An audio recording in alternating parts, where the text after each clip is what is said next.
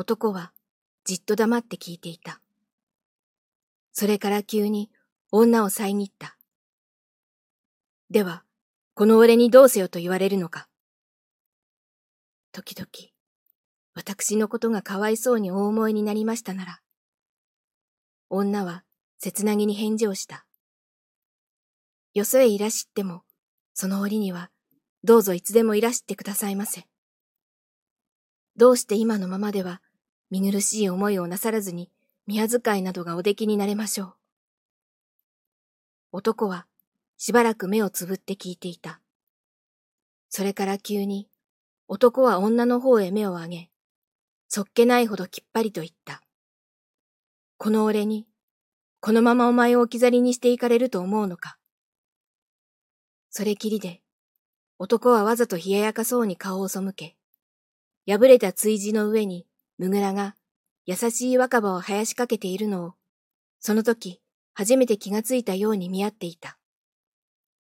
やがて、女のやっとこらえていたような忍び泣きが、急に激しく、おえつに変わっていった。そうやって、女の方から別れ話を持ち出されてからも、一日も欠かさず、女のもとに来ながら、以前とは少しも変わらないように女と暮らしていた。しかし、だんだん女の家から召使いの男女の数も乏しくなり、追事なども破れがちになってき、家に伝わった立派な調度なども、いつか一つずつ失われて行き出しているのが、男の目にも、いつまでもわからないはずはなかった。男の様子が、昔から見るとよほど変わってきて、以前よりか一層無口になり出したように見えたのは、それからほどへてのことだった。しかし男は、その様子が、そう少し変わっただけで、女をいよいよいたわり尽くすようにしていた。それが会うごとに、女にはたまらなく思えて、どうしたらいいのか、ただもう、あぐね果てるばかりだった。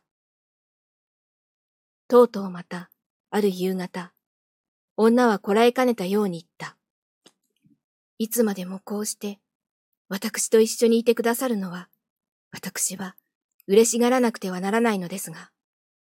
どうもそれ以上に心苦しくてなりません。私は、こうしてあなたのおそばにおりましても、あなたのその、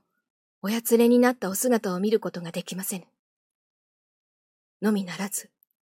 この頃、あなた様は私に隠して何かお考えになっていらっしゃるのでしょう。なぜそれを私に言ってはくださらないのです。男は物を言わずにしばらく女を見ていた。俺が、お前に隠して考え事などをしているものか。と、男は何か言いにくそうに口を聞いた。お前が自分のことに構わずに、俺のことばかり構おうとしているのが、俺には窮屈でならないのだ。俺だって、もう少ししたらどうにかなるだろう。そうすれば、お前一人くらいはどうにでもしてやれるのだ。それまで、今少し辛抱してくれ。男はそう言いながら、いかにも痛々しそうな目つきで女を見た。しかし女はいつかそこに袖を顔にして泣き伏していた。男はしげしげと女の波打っている黒髪を見ていた。それから自分も急に目をそらせて、ふいと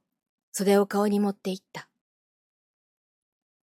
男がその女の家に姿を見せなくなったのはそれから何日も経たないうちだった。